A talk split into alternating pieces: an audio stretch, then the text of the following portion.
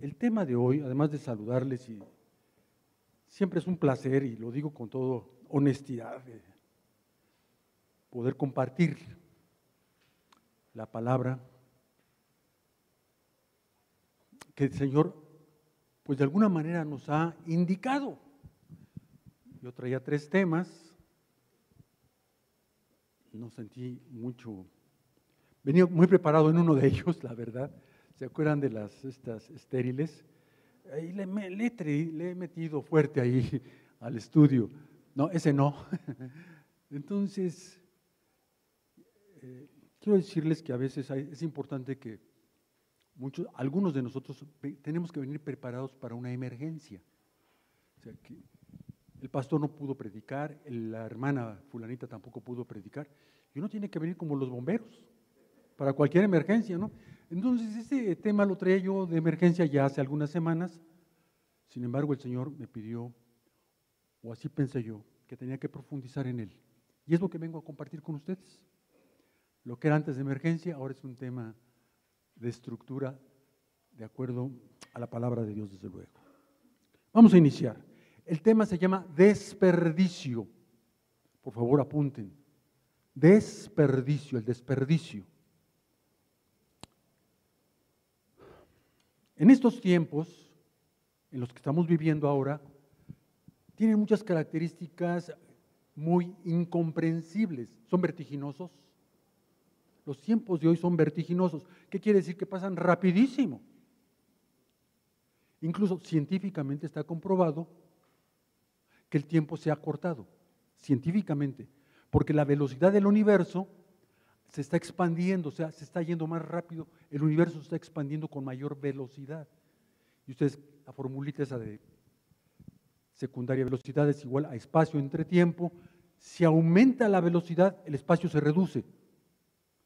Entonces, son tiempos vertiginosos, se van muy rápido, no nos dan oportunidad de poder asimilar, de poder hacer, son vertiginosos son desordenados. ¿Están de acuerdo que nuestros tiempos son desordenados?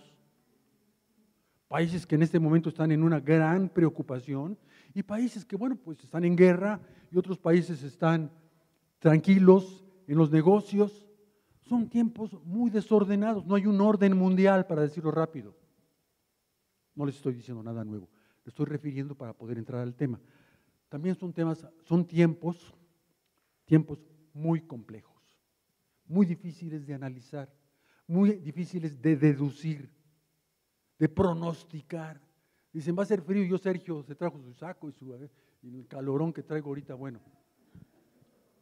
Son complejos, son absurdos, no hay lógica, no hay razonamiento humano, no hay acción consecuencia de la acción, son absurdos. En este enfoque que quiero pedirles que pongan su atención. Les quiero solicitar que hagan un alto a esos tiempos que acabamos de, comentar ahorita. Hagan un alto ustedes en lo personal, en lo personal, aquí y a las 11 con 3 minutos.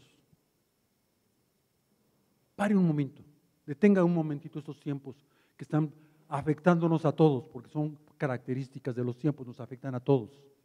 Pero pare un momento, un momento nada más. Le voy a pedir que su atención, no por lo que yo voy a decir, sino porque sí, tal vez algo que le pueda ser de utilidad en lo espiritual sobre todo, en lo humano, qué sé yo. Tampoco lo estoy invitando, no, no lo voy a invitar pues, a que haga un balance. ¿eh? Un balance de lo que recibí y de lo que me faltó.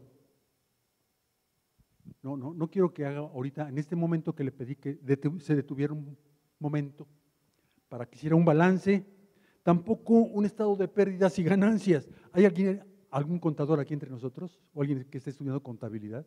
Bueno, ¿alguien que le sepa la contabilidad? Sí, ¿no? Pérdidas y ganancias. No, tampoco le estoy pidiendo que haga un estado de pérdidas y ganancias ni de su economía, ni de su hogar, ni de usted mismo, ni tampoco que traiga recuerdos de los logros que tuvo y de sus fracasos. No, por ahí tampoco quiero que se detenga. Tampoco le quiero pedir, por favor, que haga un repaso de tiempos, de los tiempos tristes o de los tiempos alegres que ha tenido. Insisto mucho, estamos hablando del tiempo, sus características, lo que no quiero invitarle, para lo que no quiero invitarle y para lo que sí quiero invitarle, que es lo siguiente.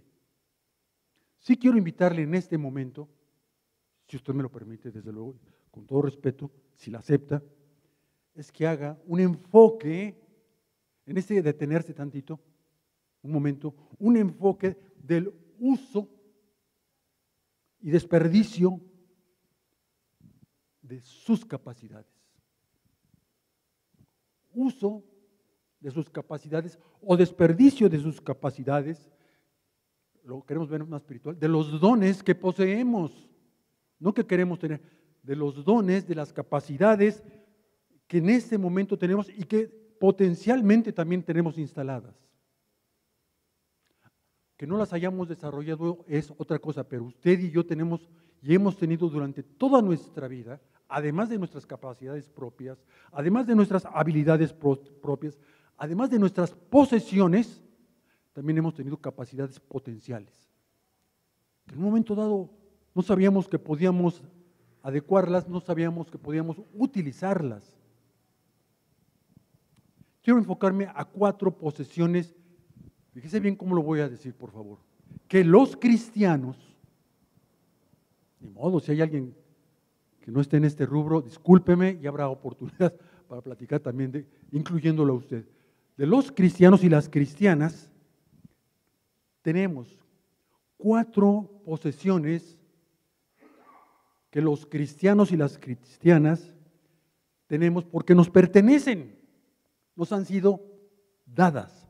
La primera son las habilidades, habilidades que son nuestro sustento cotidiano.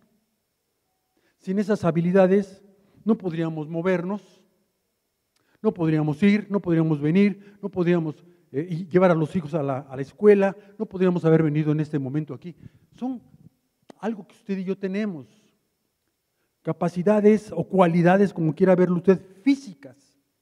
Físicas. Dentro de este mismo rango de habilidades, tenemos también las intelectuales. Intelectuales donde razonamos, todos los que estamos aquí razonamos, discúlpenme. Si a usted no le gusta razonar, porque está desperdiciando, pero usted tiene la capacidad de razonar, de pensar, de organizar, todos los que estamos aquí. Todos los que estamos aquí somos capaces de calcular cosas, de estudiar. Cuando la mujer va al mercado, oye, es que yo no sé calcular muy bien, sí, pero llevas un presupuesto y no vas a gastar más de lo que puedes, porque sabes calcular. El tiempo que haces de aquí para allá, lo calculas. Es una capacidad que tenemos todos y está en el orden del rubro de intelectuales.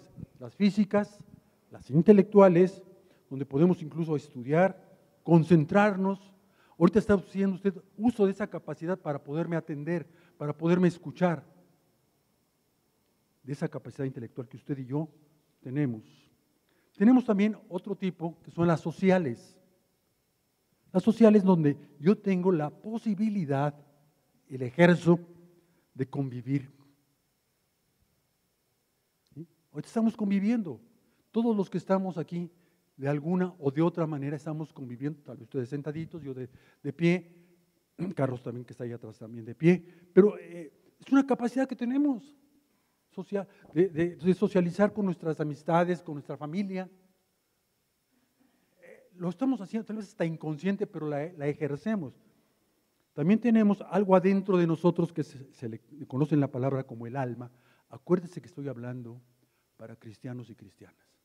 El alma donde el alma percibe, percibe, con el alma percibimos, con el alma nos emocionamos, con el alma nos alegramos, con el alma nos entristecemos, con el alma tenemos sensaciones internas.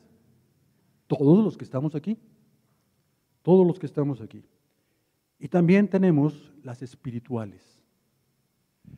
Los hijos de Dios, los cristianos y las cristianas, tenemos una capacidad dados por Dios cuando nacimos de nuevo, cuando Jesús entra en nuestras vidas, cuando Él es parte de nosotros, de buscarlo. Buscamos a Dios, buscamos el propósito que Dios me ha dado. Oye, yo tenía este propósito, llego a Cristo Jesús, Él transforma mi vida, Él me inyecta su espíritu y entonces veo que mi propósito era un propósito muy humano, válido, desde luego, pero humano. Y alzo mi mira, digo, Señor, tú tienes un propósito espiritual para mí, más allá del humano. Esto, todos los que estamos aquí, tenemos un propósito dado por Dios de nuestra vida. La segunda, la segunda, la primera fue las cualidades que tenemos. La segunda son, todos tenemos un recurso, los que estamos aquí, todos. Además de estas capacidades que acabamos ahorita de describir, todos los que estamos aquí tenemos un recurso, se llama tiempo. Yo dispongo de tiempo para lo que yo crea que debo disponer tiempo. Ese recurso, ese recurso es de usted y es mío. Le está dado. No tiene que ir a comprarlo. Es parte de su vida. Si usted quiere, lo usa para, una, para un propósito, para otro propósito, lo desperdicia, lo que usted quiera. El tercero son las cuestiones materiales. Tenemos recursos materiales. Los cristianos, además de todo lo que acabamos de platicar, tenemos recursos materiales. Tenemos el dinero para venir para acá, tenemos el dinero para ir al centro, tenemos el dinero para ir a, la, eh, eh, tienda, tenemos, tenemos un recurso, todos los que estamos aquí, hasta los niños, ahí está tu domingo. ¿Y qué es ese domingo? Un recurso de dinero que le estamos dando al hijo. Tenemos una casa, una habitación donde estar. Todos los que estamos aquí, gracias a Dios, Nadie se quedó a dormir en la calle. ¿O sí? ¿Sí? Allá atrás. Todos tenemos una casa, todos tenemos un techo. Es un recurso eh, externo que Dios nos ha dado. Tenemos un recurso de la escuela, de los trabajos, de cosas materiales y visibles. Entonces, son nuestras capacidades que tenemos, naturales, que Dios nos ha dado. Son el tiempo. Segundo, son los recursos externos. Y el último que quiero platicar, hablando en términos de introducción, son las oportunidades. Todos los que estamos aquí, sin excepción, hemos tenido oportunidades y las seguiremos teniendo. Son parte de nuestra vida. Son ah, posesiones, yo les he llamado posesiones, que todos los que estamos aquí tenemos. Todo esto está en nuestro alcance. Entonces, repaso. Cualidades. Todos los que estamos aquí tenemos cualidades, capacidades o habilidades. Dos, tenemos tiempo. Recurso de tiempo. Es una posesión. Tercera posesión, tenemos eh, la cuestión externa, recursos externos, dinero, eh, transporte, escuela, techo, ropa, etc. Y por último tenemos oportunidades. Todos. ¿Para dónde quiero llevar, llevar la plática con ustedes? La enseñanza. Es a un punto, un punto, que tienes dentro de ti y que tengo fuera de mí. Repito, el enfoque del desperdicio está dado en base a lo que está dentro de ti y de lo que está fuera de ti. Y entramos a la palabra. Primera de Samuel, capítulo 7, versículo 12. Primera de Samuel, capítulo 7, versículo 12. Voy a leer tres versiones, traigo ya apuntadas.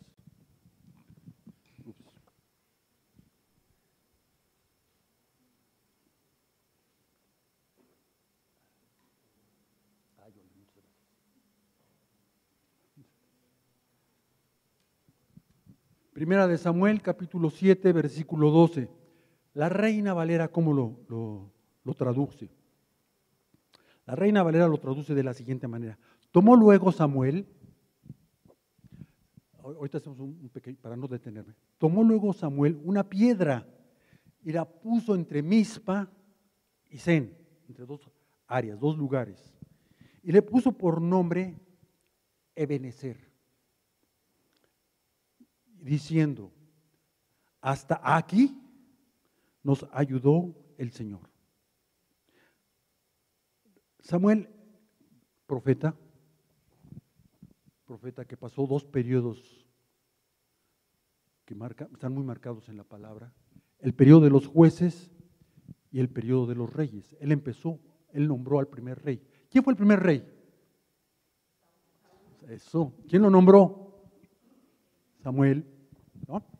Entonces, estamos hablando del libro de los jueces que está al final casi, su, entrada en la palabra de Dios de Samuel, y entra después a primero de Reyes o los libros históricos. Ebenecer, los que están apuntando, significa piedra de ayuda.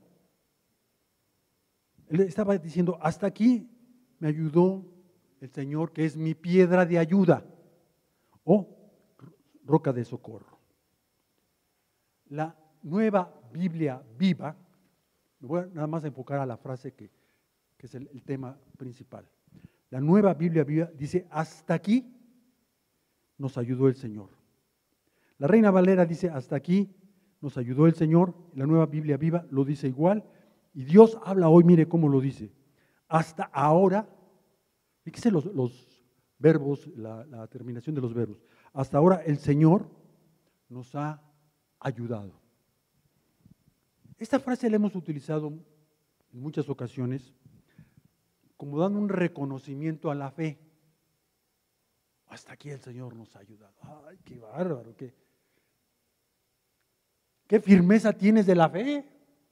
De lo que estás creyendo. Lo puedes decir en voz alta y le puedes poner hasta un hombre decir, es mi Dios, es mi ebenecer. Piedra de ayuda, porque hasta aquí me ha ayudado. Y muchos cristianos la hemos usado de esa manera, tratando de reconocer que es una cualidad de la fe, la certeza de que el Señor nos ha ayudado. Pero pónganle una palabra, mayúsculas, pero hay una pequeña rendija sutil, sutil, de duda. Insisto, en esta frase que dice Samuel, hasta aquí nos ha ayudado, hasta ahora el Señor nos ha ayudado, hay una pequeña rendija de duda. Quiero que Piense conmigo las siguientes preguntas, por favor. ¿Por qué solo hasta aquí? ¿Por qué dijo Samuel solo hasta aquí? ¿Por qué dijo solo hasta el día de hoy? ¿Por qué Samuel tuvo que decir solo hasta ahora?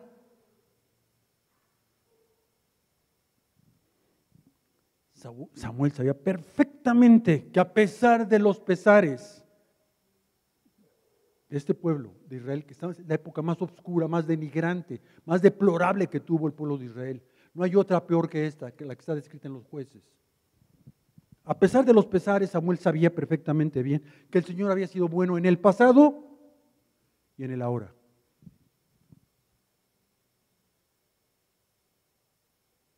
No obstante, del cúmulo de errores que había tenido el pueblo, que están descritos en los jueces. No obstante tantos desprecios que le hicieron al Señor. Desprecios abiertos, ahí están señalados.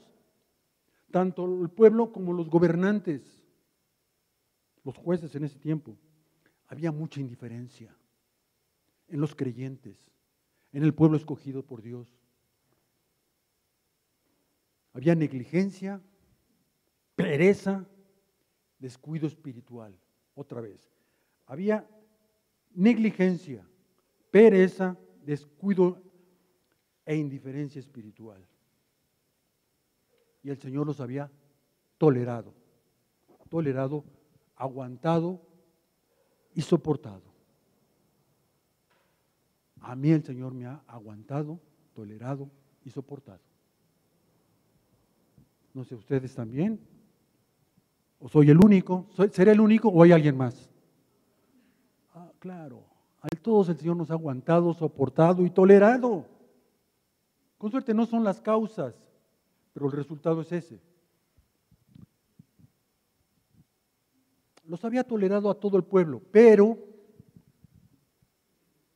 Eso fue en el pasado y en el presente.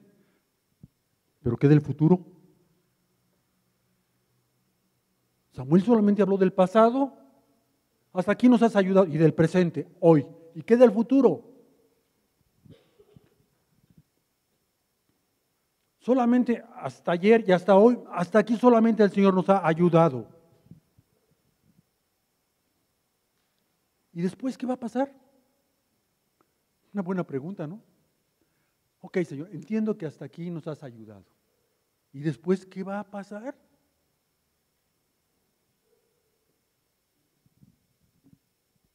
No quiero ni siquiera ejemplificar en nosotros la frase, si el Señor nos mandara una predicación diciendo, hermanos de vida y propósito, hasta aquí el Señor nos ha ayudado. Para atrás también, pero hasta aquí. El futuro de los hijos, el futuro de nuestras vidas. ¿Qué va a pasar con todas las necesidades que aún no he resuelto, con todos los planes que tengo, con todos los... Hasta aquí nos ha ayudado el Señor. Así lo dijo Samuel.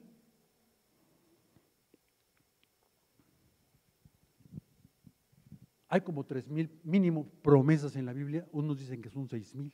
Bueno, las promesas ¿dónde se cumplen? ¿En el pasado, en el presente o en el futuro?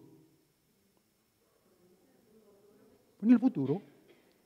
Señor, vas a cumplir entonces, entonces ya no vas a cumplir tus promesas. Nada más nos tomaste el pelo con tantas promesas. Samuel está perplejo, de verdad está perplejo y con esta duda impresionante que cuando le, le profundizas tantito dice, Señor, también para mí es una duda muy fuerte lo que está declarando el enviado por Dios, el ministro, el pastor, en ese tiempo el profeta de Dios. Acuérdense que los profetas eran los que transmitían la voluntad de Dios al pueblo. Los sacerdotes eran los que transmitían las necesidades del pueblo a Dios.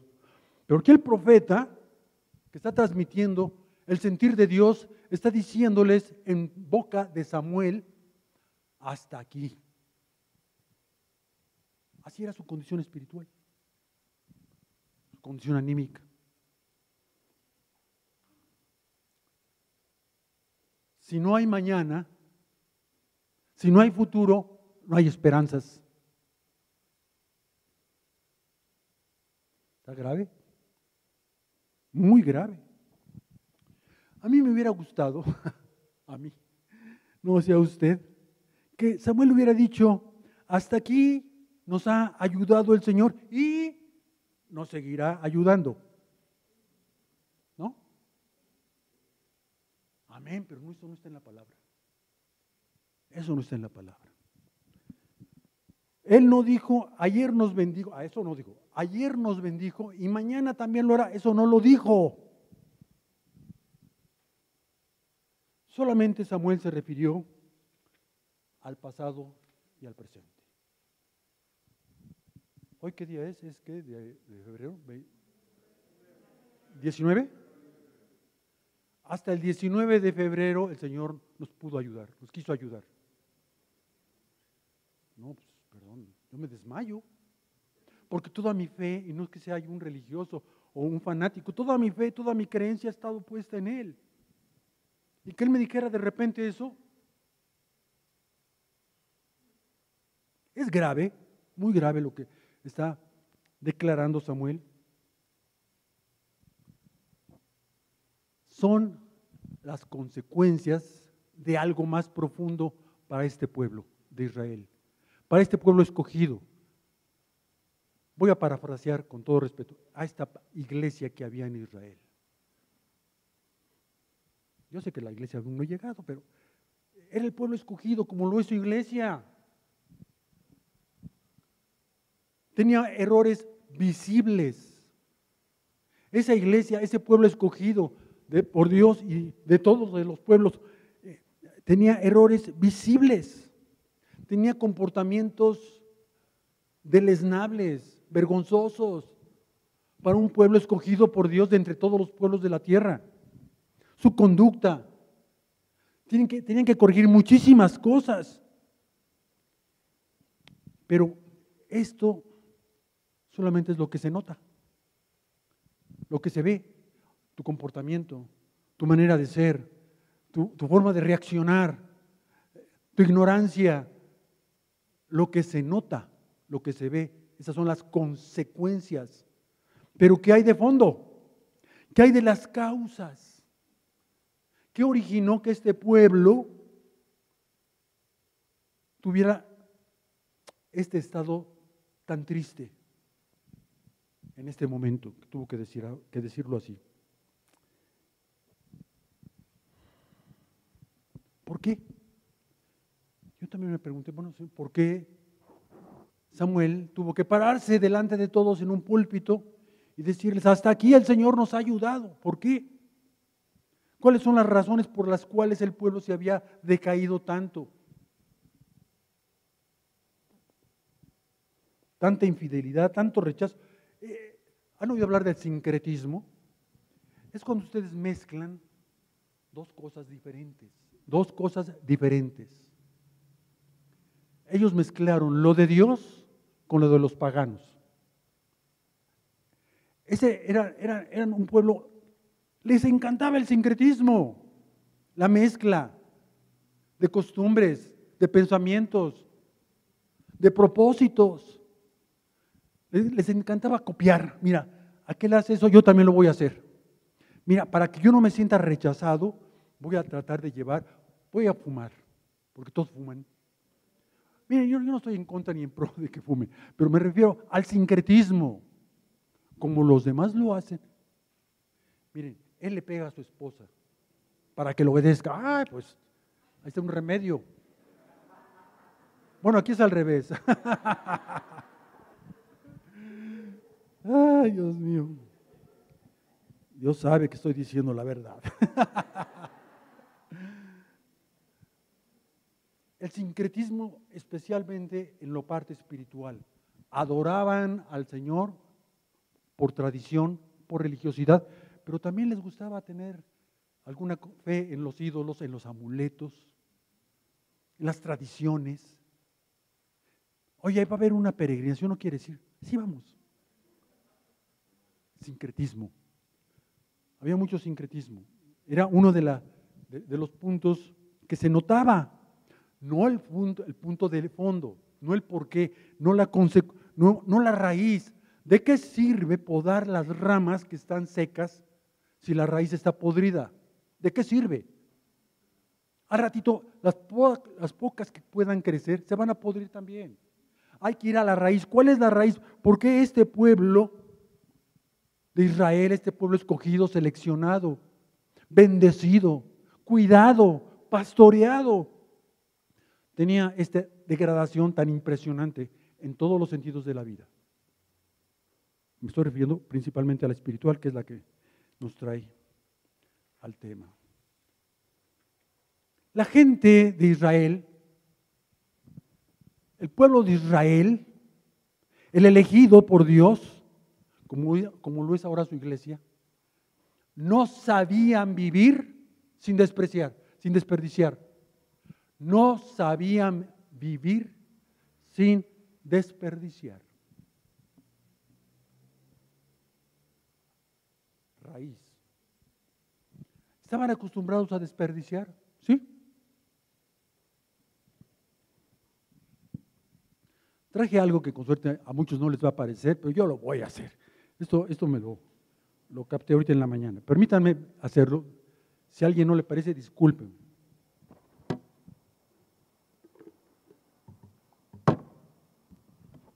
Aquí traigo la bebida por excelencia. Café. Me encanta el café de toda la vida. Gracias a Dios no me hace daño. Todas las mañanas, todas las mañanas me hago casi un litro de café. Me encanta el café. No me hace daño, no me trastorna el estómago, no me, eh, no me quita el sueño, en fin. Es una, una bebida que yo disfruto muchísimo. Y hoy yo me la traje. No pensaba hacer esto. Miren lo que voy a hacer.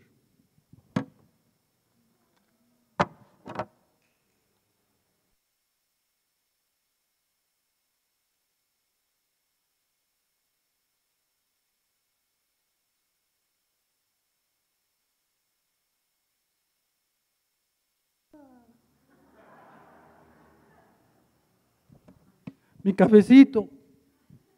Ahí quedó. Mi cafecito. Estaba exquisito. Me lo venía yo así poco a poquito. Dicen chiquiteando, ¿verdad? Ahorita lo acabo de desperdiciar. Algo tan valioso, algo que tanto me gusta, en la parte física, en algún ejemplo tan, tan pequeño, lo acabo de desperdiciar. Ya no me lo voy a tomar. Ya no me lo puedo tomar. Ya se contaminó con lo que estaba allá adentro. No quise hacerlo más impactante ni mucho más. Que no fuera a pensar que estamos aquí haciendo ridiculeces, ¿no? Lo estoy desperdiciando. ¿Qué desperdició el pueblo de Israel? Las enseñanzas de la palabra de Dios. Desperdiciaron las enseñanzas de la palabra de Dios. Háganse de cuenta, y no lo estoy diciendo por ustedes, pero es para ejemplificar. Háganse de cuenta que despreciaron la enseñanza que nos trajo del engaño Eugenia. Que desperdiciamos las enseñanzas que nos acaba de dar en estos días, en estos domingos, nuestro pastor respecto al buen corazón. qué importante es tener un buen corazón. Hagan de cuenta que lo que nos comentó Nancy de Pedro transformado, todas estas enseñanzas y más atrás, Ah, sí. Sí, sí, sí. A mí que el domingo viene otra. Desperdiciaron las enseñanzas espirituales que habían dado Dios a través de los profetas, a través de las leyes que les había dictado, que ellos conocían y que había Dios revelado. Ellos creyeron que podían estar desperdiciando, y no lo digo por ustedes, con todo respeto, y lo estoy diciendo con toda verdad, Pueden estar desperdiciando todas las conferencias. Que no, no, no, no, Va a venir otra, hay mejores. Hasta nos atrevemos a compararlas, ¿verdad? Comparar, en la comparación siempre alguien pierde, ¿eh? acuérdense. Para que haya una comparación, alguien tiene que perder. Desperdiciaron los recuerdos, las bendiciones pasadas, las ayudas pasadas que Dios les había dado, no solamente de, de salvación, cuando cruzaron el mar muerto, no solamente de, alimentación cuando no tenían nada que comer en el desierto, Dios los alimentó, Dios los sanó, no sé, sus zapatos quedaron intactos después de 40 años de andar caminando en el desierto. Esos recuerdos quedaron en el pasado, los desperdiciaron. Las cosas materiales que Dios les daba, al fin que mañana vamos a tener más. Al fin que mañana vamos a hacernos de más cositas, vamos a desperdiciar todas esas cosas materiales que Dios nos ha dado. Y usted y yo hemos desperdiciado cosas materiales. Usted y yo hemos desperdiciado enseñanzas. Usted y yo hemos desperdiciado recuerdos. Y no lo estoy apuntando para señalarlo. Simplemente quiero hacerle vigente lo que puede suceder cuando desperdiciamos. Ya no puedo tomar el cafecito. Ni siquiera invitarles.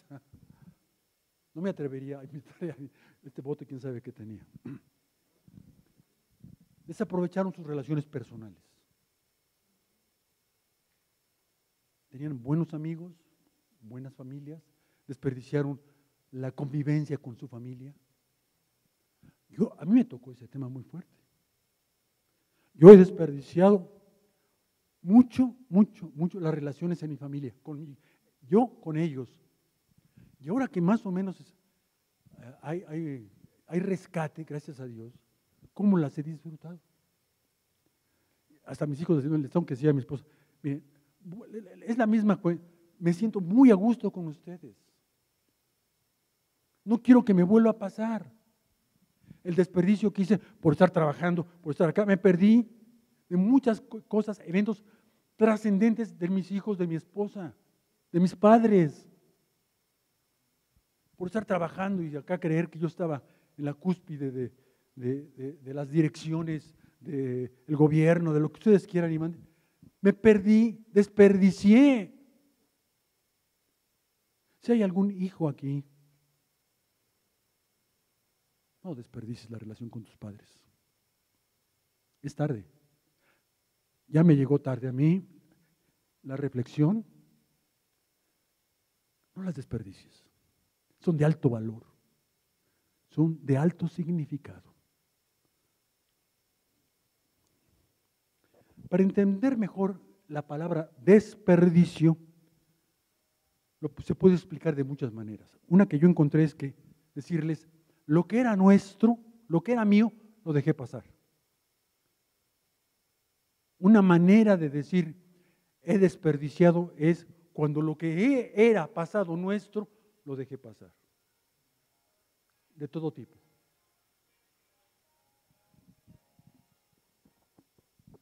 Otro más es lo bueno, lo bueno que usted tenía pasado, teníamos, lo dejamos ir. Lo bueno. Y sea capaz, hablamos de cuatro cosas, acuérdense al principio. Lo que era de nuestra propiedad, era mío, lo perdí. Por descuido. El descuido y el desperdicio casi siempre van de la mano.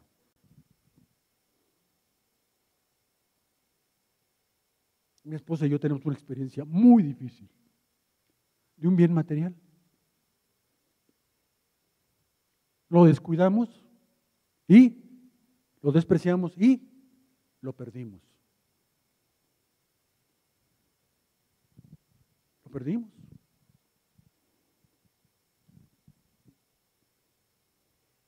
Tú tienes talentos dados por Dios, como dijimos al principio. Todos los que estamos aquí hemos sido bendecidos con la asignación de talentos para nosotros.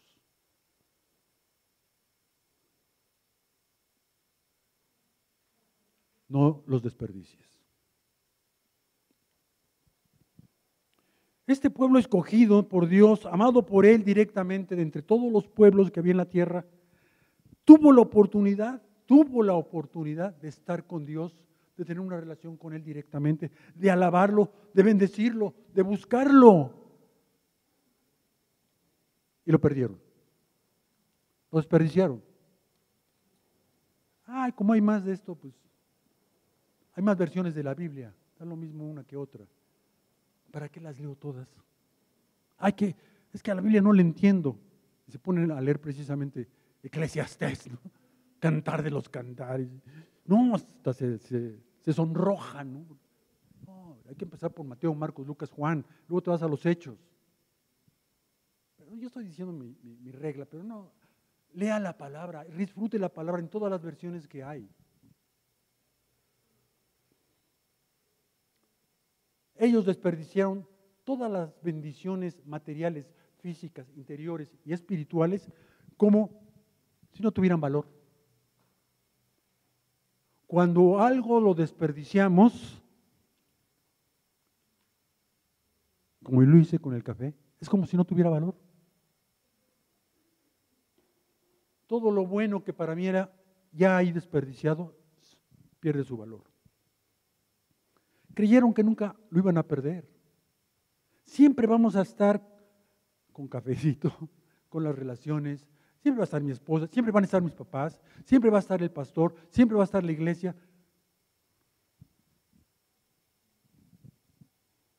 Ellos prefirieron seguir siendo cautivos de sus costumbres, cautivos, encarcelados, prisioneros de sus costumbres que habían adquirido a través de la mezcla con los demás pueblos.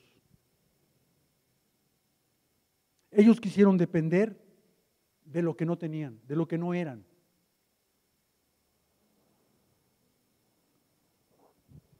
Recuerdo muy bien, allí en Josué, ¿saben lo que era para ellos el arca?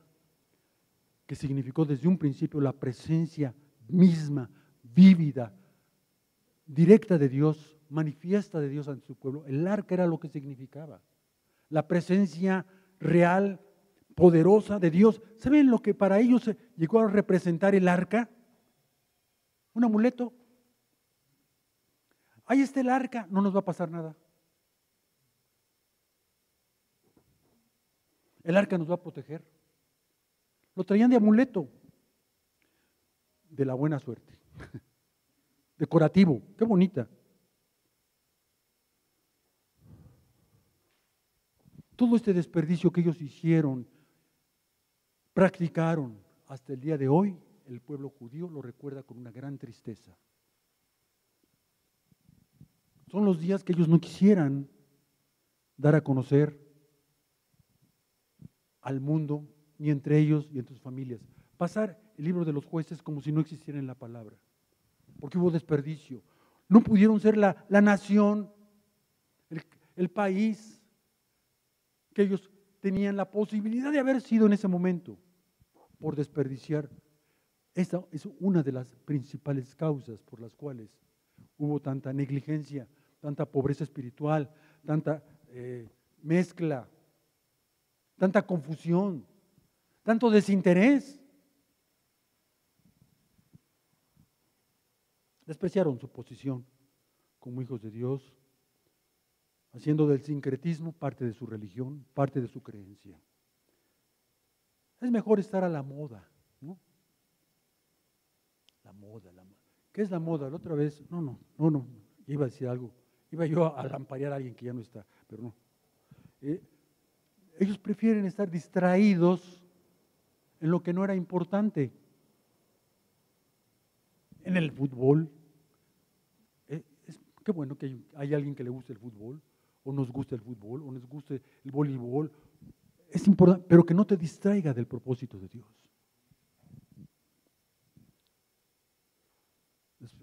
Desperdiciaron muchas oportunidades de vida, sobre todo desperdiciaron y dejaron ir y olvidaron grandes y valiosas enseñanzas. Desperdiciaron, dejaron ir, olvidaron grandes enseñanzas del Señor.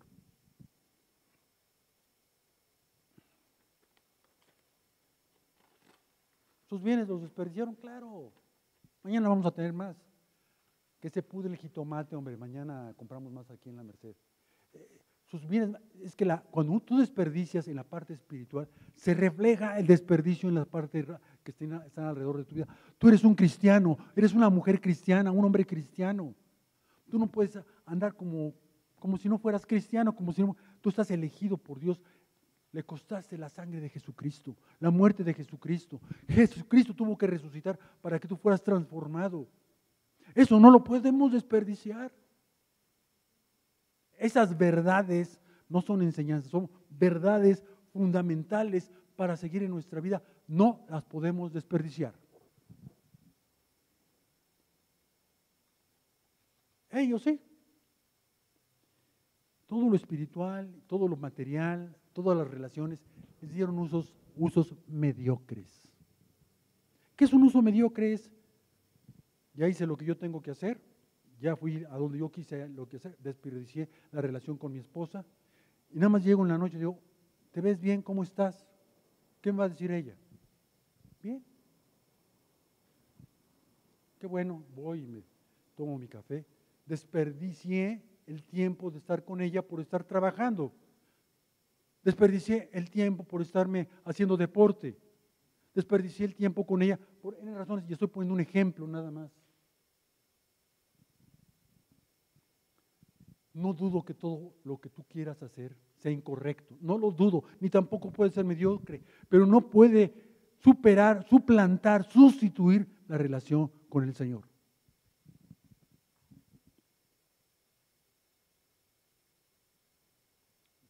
¿Somos radicales en esto? Sí. Porque de aquí depende tu vida, tu conocimiento, tu ascenso, tu, cumplimiento del propósito. Es muy importante, nos conviene que tú cumplas tu propósito de Dios aquí en la iglesia, que yo cumpla mi propósito de Dios aquí en la iglesia. Ya no lo vamos a espiritualizar. Nos conviene, nos va a hacer fuertes, nos va a ayudar. Y no lo digo porque lo hayamos hecho hoy, el día de hoy, con Josué. Con Josué. Pero nos interesa que Josué se restablezca. Porque le amamos, por lo que, pero nos, porque Él tiene dones que Dios le ha dado a Él, que son para Él y para nosotros. Y lo mismo. No podemos desperdiciar.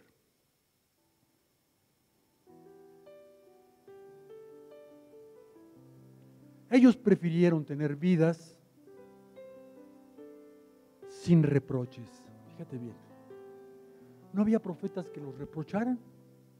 Los profetas, los jueces que hubieron, pues ahí la llevan. El que ustedes se pueden acordar, Sansón, ¿no? Sansón llegaba hacia el pueblo, ah, qué bueno, Dios. No, no había interés. Las personas que había puesto Dios por gobernantes no tuvieron interés en el pueblo. Prefirieron, insisto mucho en esta palabra, tener una, un autogobierno, tener una autonomía. Pónganmela fácil, les decía. Vamos a votar por él porque nos la va a poner fácil. Este candidato o esta candidata, perdón, no quiero mezclar esto para nada, pero sí pensaban ellos. Entonces, ¿qué hacía el gobernante? ¿Cómo quieren que se las pinte? ¿Cómo quieren? Grisecita, verde, también A ver, sácate el verde, ellos quieren verde. ¿Quieren azul? Órale, blanco. Como, ustedes la quieran, ver. El desperdicio trae consecuencias tremendas.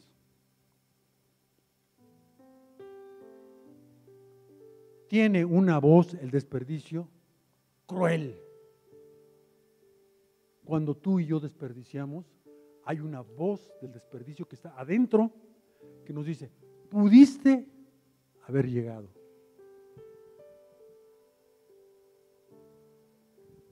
Pudiste haber sido. Pudiste conseguir.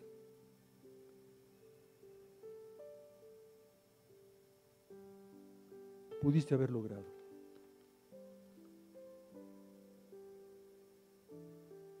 Los padres nos preocupa mucho cuando hablamos con los hijos.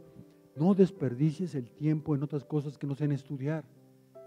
Si el hijo no nos hace caso, si el hijo quiere tomar su, su camino propio, no hace caso con los padres, va a llegar el día donde los padres le vamos a decir a los hijos, hijo, tú pudiste haber sido esto, podías haber conseguido esto, pudiste haber aprendido esto, pero no quisiste. Desperdiciaste el tiempo, las posibilidades que teníamos aquí en la casa de ayudarte. en los trabajos, en los hogares. Pudiste haber tenido una casa más limpia, pudiste haber tenido una casa más bonita, en lo espiritual.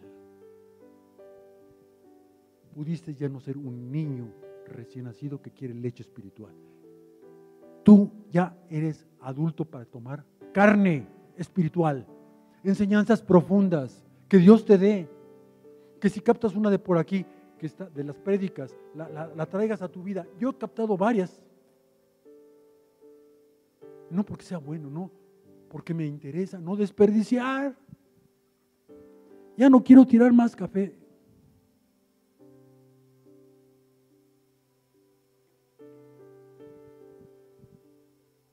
La siguiente enseñanza, motivada por el desperdicio, es la siguiente. Es una enseñanza que yo le puse aquí contundente, una enseñanza medular. Si estás apuntando, o grábatela por favor. Los creyentes y las creyentes, los cristianos y las cristianas, los hijos de Dios o las hijas de Dios, si desperdician lo que Dios les ha dado lo que tú y yo sabemos de Él, si, desperdician lo, si, lo desperdician a Él y se, desperdician lo de Él, entonces, con todo respeto, el desperdicio se va a manifestar y va a ocasionar pérdidas irremediables en todas las áreas de tu vida. Híjole, esto está una una maldición, ¿no? No lo es. Si tú desperdicias lo que Dios te ha dado, si tú desperdicias lo que sabes de Dios, si tú desperdicias a Él, a Él no lo buscas, no vas con Él, si tú lo desperdicias a Él y lo de Él, está en su palabra, entonces el desperdicio, logres lo que logres, hagas lo que hagas, se va a manifestar en todas las áreas de tu vida.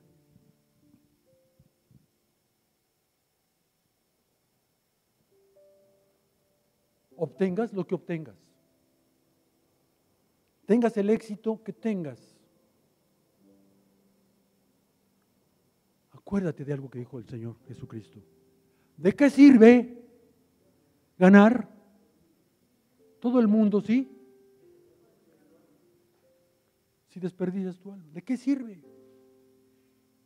No hay beneficio alguno en todo lo que tú puedas tener, conocer, hacer ir, venir, si estás desperdiciando lo que Él te ha dado, si estás desperdiciando lo que tú sabes de Él, si lo estás, si lo estás desperdiciando a Él directamente y lo de Él que está en su palabra.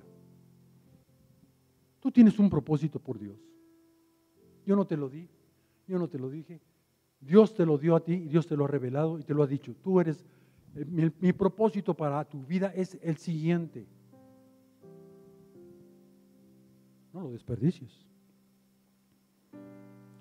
Porque si lo estás desperdiciando, todo lo demás que has logrado y que vas a lograr será hueco. ¿De qué sirve ganar todo el mundo si pierdes tu alma? Será sin sustancia. Dice la palabra, será como neblina. Y habla del poder de los gobernantes. Será como una neblina. Que en la noche, en la, en la madrugada está y en la mediodía ya no está la neblina. Les quiero dar un breve ejemplo para un descansito, porque sé que lo estoy. Un breve, un breve ejemplo de la naturaleza, por cierto. ¿eh? El desperdicio se parece a esos grandes ríos caudalosos que tú ves cuando estás arriba de un puente o a un lado del río. Ahí va caudaloso el río. ¿Te, ha tocado ver ríos caudalosos? Ahí va toda esa agua. Y viene el río y uno ve y pasa y pasa. ¿Y a dónde va a parar esa agua? Al mar. Desperdiciada. Toda esa riqueza que traía, esa fuerza, esa, esa posibilidad, esa capacidad que traía toda esa agua que va en ese río en tu vida, desperdiciada al mar. Se pierde. Como se van a perder las posesiones que tengas, sean grandes, pequeñas, las que sean, si estás desperdiciando lo de Él. Te digo una cosa, el desperdicio está de mano, de mano de lo irremediable. Cuando tú desperdicias, estás tomando la mano también de lo irremediable.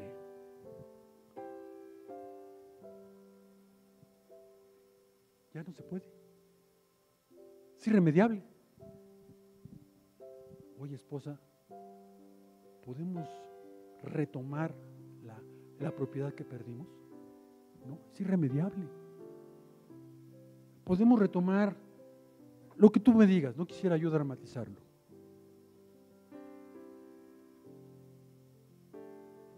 Es irremediable. Cuando tú te enfocas en los desperdicios de la vida, de tu vida, te estás enfocando en lo irremediable. Entonces ahí no es donde debes de concentrarte, en lo irremediable. Tu mirada, tu sensación, tu sentir, no debe estar viendo hacia lo irremediable, a lo que no tiene ya remedio.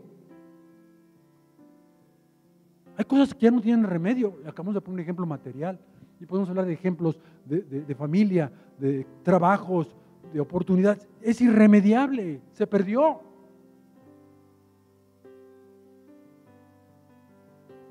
Alguien está diciendo ahorita, ya escuché por acá, ¿eh? Entonces me debo de concentrar en lo perdido. No, ahí no.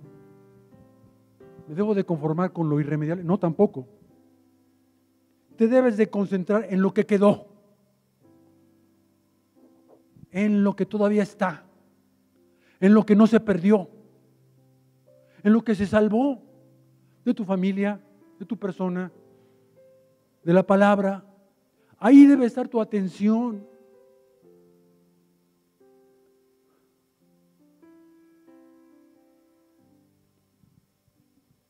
Tal vez tengas algo de honestidad todavía. Ahí concéntrate en tu pequeña honestidad que te queda.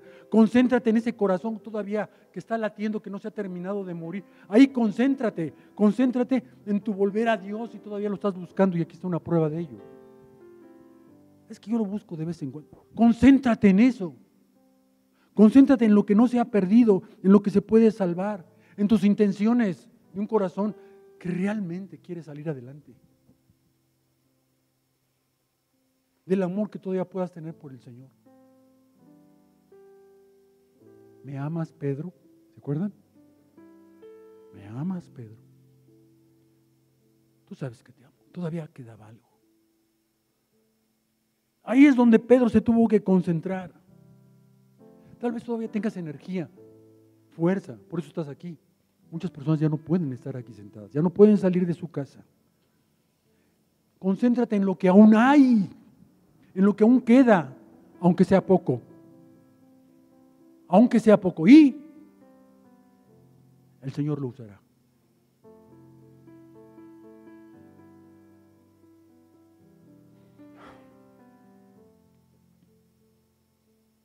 El Señor lo usará. Marcos 6:38. Cinco panes. Cinco panes y tres peces. Para más de cinco mil personas. Es mucho, es poco. Es nada. Pero un, un cristiano de vida y propósito estaba ahí. Señor, esto es lo que hay. ¿Puedes hacer algo? Cinco mil gentes tienen hambre, hay niños, hay ancianos, hay gente adulta, han comido, han trabajado mucho.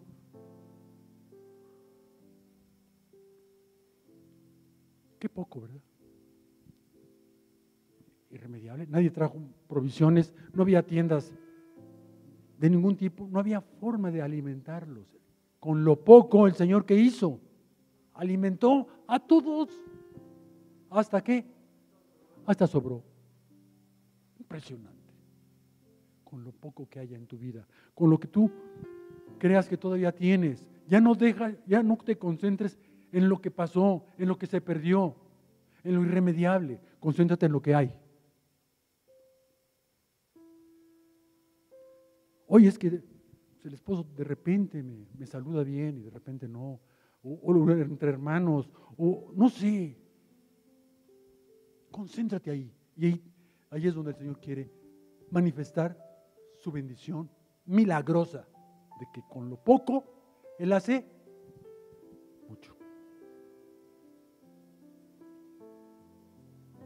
Job es un personaje de la Biblia impresionante. Tengan mucho cuidado, entre paréntesis, hay muchas citas en el libro de Job que están dadas por personas ajenas a Job, que no lo querían. Sus tres amigos aguas. Más bien es para ver, vean las condiciones en que los demás ven a Job. ¿Quién tiene la razón al final? ¿Quién tiene la palabra de autoridad? Job. El Señor lo dice. Ustedes nada más vinieron a criticar y a decir y quién sabe qué. A Job. Que por su culpa, que por quién sabe. Dijeron palabras bonitas y palabras de castigo. Pero el único que ha hablado con la verdad es Job. Entonces, Volviendo al punto, Job perdió todo. Imagínate perder a tus hijos de un momento a otro, todos, tus bienes materiales, tu prestancia social. Él era, dice a mí me decían el padre cuando me veían por las calles. Perdió su prestancia social, perdió su trabajo, todo lo perdió, pero además perdió algo muy preciado para los que estamos aquí, su salud le salieron unas como escamas. Pobrecito Job. ¿Qué le pasó al final a Job? Dios le multiplicó todo. Job no se concentró en lo que tuvo, en lo que perdió, en lo irremediable. Se concentró en que Dios lo iba a sacar adelante y él lo sacó adelante. ¿Le duplicó todo? Yo siempre digo entre WhatsApp, qué bueno que no lo duplicó a la esposa, porque la esposa no la perdió. Pobre Job, pero bueno. Quiero terminar con un texto que está en el Antiguo Testamento, dicho por un profeta, y que el Señor Jesús retoma en el Nuevo Testamento. Está en Isaías 42.3 y el Señor Jesús lo retoma en Mateo 12.20. Fíjate cómo dice. No se quebrará la caña cascada. No se quebrará.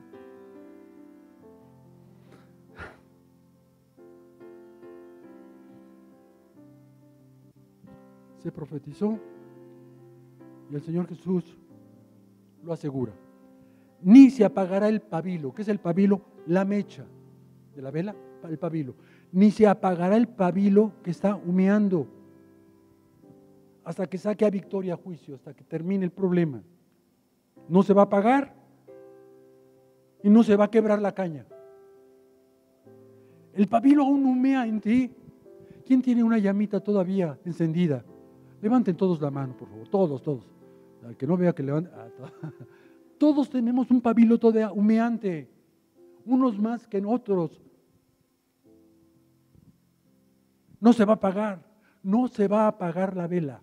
Ni tampoco la caña se va a terminar de quebrar. La caña que está cascada, ya medio rota, ya fisurada por el desperdicio, no se va a terminar de quebrar. Porque con Él, y con esta frase termino, con el Señor, con nuestro Dios, todo tiene remedio. Y no hay imposibles, no lo hay para Él. Póngase de pie, por favor.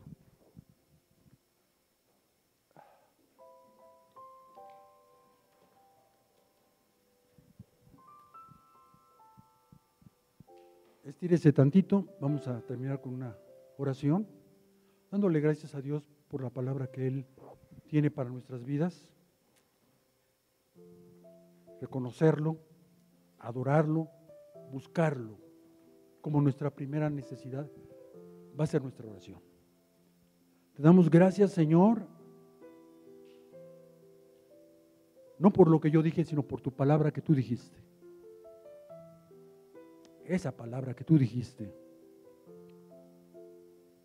nos, sostiene y nos sostendrá. Nos ha sostenido, nos sostiene y nos sostendrá.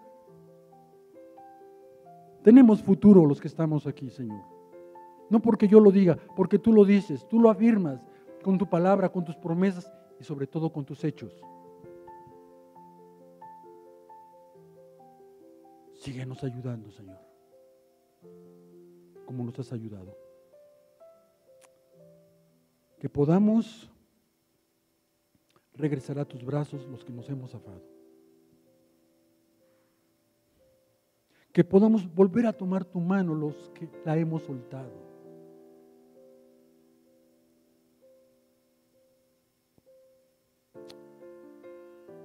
No nos dejes, Señor, no nos dejes quebrados